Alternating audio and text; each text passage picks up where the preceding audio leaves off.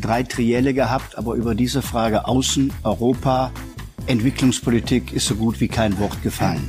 Wir müssen dafür sorgen, dass wir ein starkes, souveränes Europa bekommen. Das ist aus meiner Sicht die wichtigste Aufgabe, die wir als Deutsche haben. Europa muss tatsächlich handlungsfähig werden. Und das heißt, ein neues Kapitel in der europäischen Außen- und auch Menschenrechtspolitik endlich aufzuschlagen.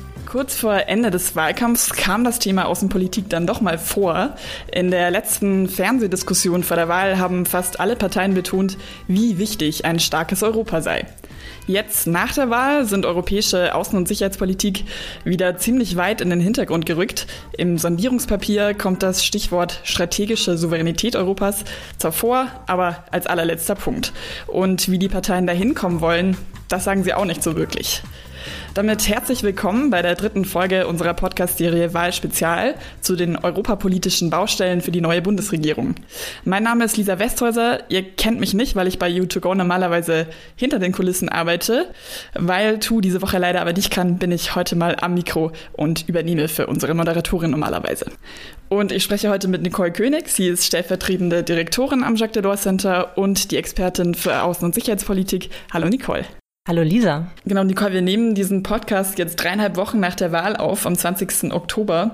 Wenn du auf das blickst, was bis jetzt geschehen ist, wenn diese Sondierungen ein Film wären, wie würde der heißen?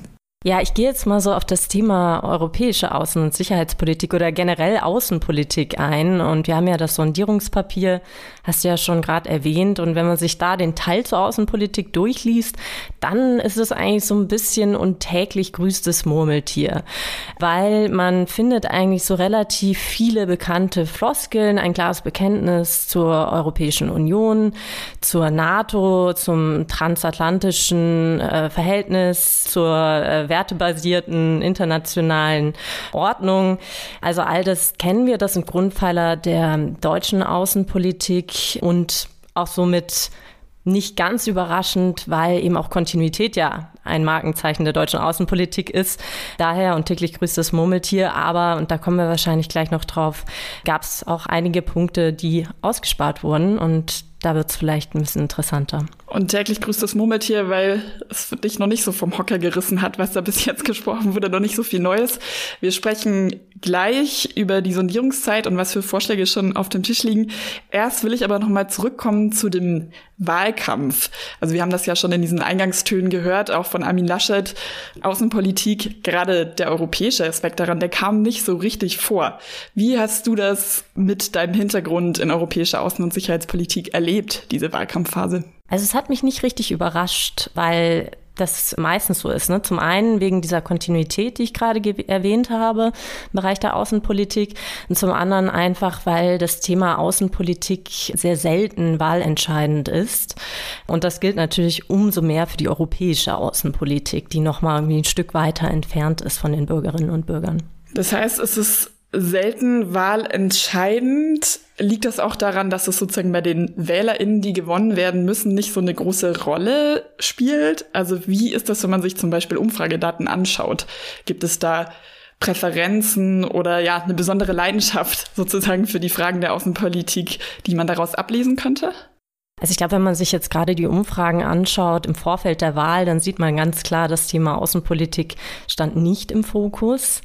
Da waren ganz andere Themen im Fokus. Das war die Klimapolitik, das waren Corona-Fragen, das waren Wirtschaftsfragen. Und das ist eben so ein bisschen typisch. Was aber interessant ist, dass man gleichzeitig, wenn man sich Umfragen so über die Jahre anschaut, auch sieht, dass die Deutschen eigentlich sehr positiv eingestimmt sind gegenüber der europäischen Außenpolitik und auch Sicherheits- und Verteidigungspolitik. Also das sind dann immer Zustimmungswerte über 80 Prozent. Das heißt, das Thema finden die Deutschen gut, sie finden die Zusammenarbeit auf europäischer Ebene gut, aber es ist eben nicht so relevant in einem Wahlkontext. Mhm, du sagst jetzt normalerweise sind die Deutschen jetzt zufrieden. Ich denke, das stimmt ja jetzt nicht so richtig für das eine sehr markante Ereignis im außenpolitischen Bereich, das sich im August ereignet hat, die Machtübernahme der Taliban in Afghanistan. Wie hast du denn das im Wahlkampf erlebt und was steht da jetzt an für eine neue Bundesregierung? Ja, das war natürlich das eine große Aufregerthema, was dann vor allem im August, äh, Anfang September eine Rolle gespielt hat. Aber ehrlich gesagt hat es mich auch fast ein bisschen überrascht, dass es nicht eine größere Rolle gespielt hat, weil Der Afghanistan-Einsatz war einfach so ein großes Thema in der deutschen Politik, war auch sehr, sehr kontrovers, gerade bei den Bürgerinnen und Bürgern. Und dann eben dieser desaströse Abzug, vielleicht so die mangelnde Solidarität auch der Amerikaner in diesem Kontext, die man so wahrgenommen hat. Es hat mich eigentlich überrascht, dass es nicht mehr Thema war und dass die Oppositionsparteien das nicht noch stärker ausgeschlachtet haben. Gleichzeitig, wie habe ich das wahrgenommen? Ich meine, das war gleichzeitig natürlich auch ein Thema, wo man nochmal eine Erinnerung daran hatte, dass dieses Mantra der europäischen Souveränität oder auch der strategischen Autonomie der äh, Europäer, dass es damit einfach nicht weit hergeholt ist. Wir haben gesehen, dass die Europäer ohne die Amerikaner äh, nicht mal den Flughafen in Kabul sichern konnten, geschweige denn ihre eigenen Leute und Ortskräfte dort rausholen konnten. Und das war Viele haben dann gesagt, das ist natürlich wieder ein Weckruf für die europäische Außen- und Sicherheitspolitik. Das hat man hier auch in Berlin gehört.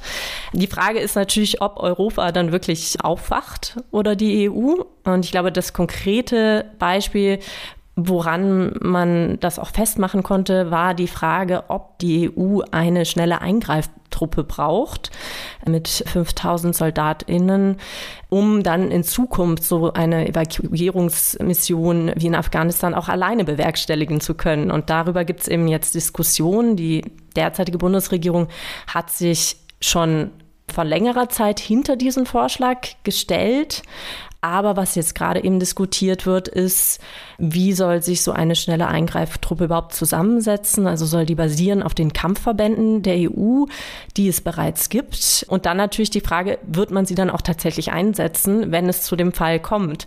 Und die Frage kann man sich eben wirklich stellen, denn diese Kampfverbände gibt es schon seit 2007. Immer wurde ihr Einsatz diskutiert. Aber sie wurden, sie sind nie zum Einsatz gekommen. Mm, du hast jetzt gesagt, das war ein Weckruf. Das klingt so ein bisschen so wie Afghanistan war vielleicht sowas wie die Spitze des Eisbergs. Aber es gibt natürlich noch viel mehr zu tun in dem Bereich europäischer Außen- und Sicherheitspolitik. Wenn du jetzt so die Agenda anschaust der neuen Bundesregierung, was sind so die Punkte, wo du sagst, damit müssen die sich jetzt wirklich auch schnell beschäftigen?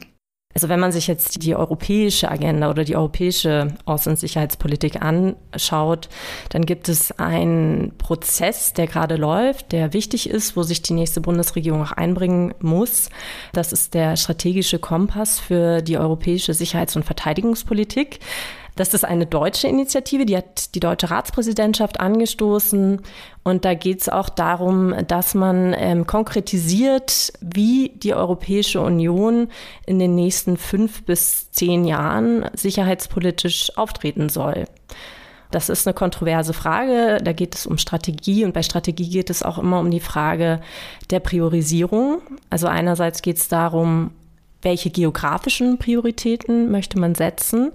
Da gibt es traditionell verschiedene Lager in der EU. Da gibt es die, die stärker nach Osten schauen, die, die stärker in den Süden schauen und dann jetzt auch natürlich zusätzlich die Frage, inwieweit engagiert man sich zum Beispiel im Indo-Pazifik.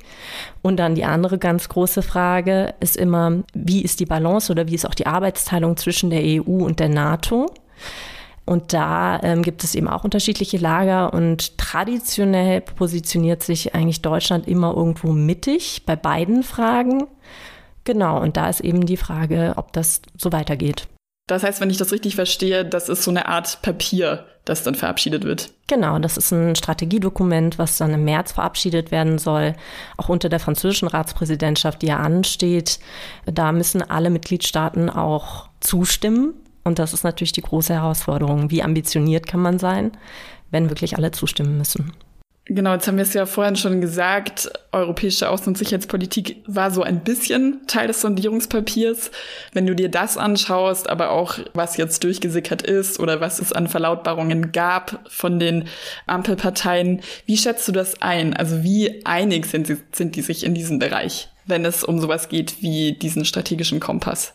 Ich glaube, insgesamt gibt es relativ viel Einigkeit unter den Koalitionären, aber was ganz interessant ist, ist eigentlich eher die Leerstellen oder das, was nicht genannt wurde im Sondierungspapier. Und da haben wir einerseits China und Russland, die nicht genannt wurden. Da stellt sich, glaube ich, die Frage, wie ist die Balance zwischen Härte und Dialog? Da haben wir im Wahlkampf gesehen, dass bei der SPD es auch viel Kontinuität sich abgezeichnet hat und FDP und Grüne eben sich für einen härteren Kurs in Sachen Menschenrechte eingesetzt haben. Und eine Frage, die natürlich ein Knackpunkt war, war die ganze Frage rund um Nord Stream 2. Also das ist so ein Themenbereich Russland und China. Ein zweiter Themenbereich sind eben die Lehren aus Afghanistan für auch europäische Einsätze. Und da sticht sofort dann immer der Einsatz in Mali ins Auge, wo ähm, die Bundeswehr auch eine tragende Rolle hat, wo Deutschland den Ausbildungseinsatz der EU gerade anführt. Und das Mandat läuft derzeit noch bis Mai nächsten Jahres. Und da stellt sich eben die Frage, inwiefern das überprüft werden muss und inwiefern man vielleicht auch eine klare Zielsetzung braucht für diesen Einsatz. Und das ist sicher ein kontroverses Thema, wenn man bedenkt, dass die Grünen bei der letzten Verlängerung des Mandats sich enthalten haben. Und dann gibt es natürlich noch weitere Fragen, die sich vielleicht auch mehr im NATO-Kontext stellen werden. Es gibt nächstes Jahr soll es ja auch ein neues strategisches Konzept der NATO geben. Und da sind auch zwei ähm, Leerstellen ähm, im Sondierungspapier. Einerseits gibt es keine Aussage zum berühmten 2-Prozent-Ziel der NATO, also diesem Ziel, 2 Prozent des BIPs für Verteidigung auszugeben. Da sind die Koalitionäre nicht so weit auseinander. Aber dennoch stellt sich natürlich die Frage, wie sehr man sich diesem Ziel annähert. Und die zweite Frage ist, ähm, die auch sehr kontrovers diskutiert wurde, ist die Frage, inwieweit man weiter dabei ist bei der nuklearen Teilhabe im Rahmen der NATO. Und auch hier war das sehr, sehr kontrovers in der Vergangenheit. Man hat einerseits gehört von Scholz, dass man so eine Entscheidung, sich da zurückzuziehen, nur zusammen mit allen Bündnispartnern treffen kann. Und ja, von den anderen beiden Parteien äh, sind da deutlich kritischere Stimmen auch zu hören. Also das wären spannende Punkte, die auch noch nicht ganz ausdiskutiert sind. Das heißt vielleicht keine offenen Kontroversen, aber ja, lautes Schweigen, so ein paar Leerstellen in dem Sondierungspapier. Genau. Leerstellen passt, glaube ich, ganz gut zu unserer letzten Frage. Die ist nämlich, was sollte deiner Meinung nach in deinem Bereich europäische Außen- und Sicherheitspolitik auf keinen Fall im Koalitionsvertrag stehen? Das ist eine schwierige Frage, aber ich glaube, es gibt einen Satz, den kann man getrost weglassen. Das ist, wir streben in Zukunft einen ständigen EU-Sitz im UN-Sicherheitsrat an. Der stand auch schon im letzten Koalitionsvertrag, der steht in den Wahlprogrammen von FDP und SPD. Aber es ist einfach relativ klar, dass das derzeit unrealistisch ist, zumal die Franzosen ganz klar gesagt haben, dass sie ihren eigenen ständigen Sitz nicht aufgeben wollen. Und ganz generell denke ich, muss Deutschland eben über institutionelle Reformvorschläge hinausgehen und auch wirklich bei konkreten Dossiers, wie etwa bei Mali, auch wirklich Führungsstärke beweisen. Ich glaube, nur so kommt die europäische Außen- und Sicherheitspolitik dann wirklich auch voran. Genau, dieser ständige Sitz im UN-Sicherheitsrat, der kommt ja auch als einer der Punkte, einer der zusätzlichen Punkte in deinem Papier vor, das flankierend quasi zu unserer Podcast-Reihe erschienen ist. Das Ganze findet ihr wie immer auf unserer Webseite delawcenter.eu zum Nachlesen. Dann danke ich dir, Nicole. Danke, Lisa. Nächste Woche ist hier wieder Tu am Mikro und sie spricht mit Nils Redeker über europapolitische Baustellen im Bereich Industriepolitik. Mein Name ist Lisa Westhäuser, danke fürs Zuhören und bis nächste Woche mit Tu.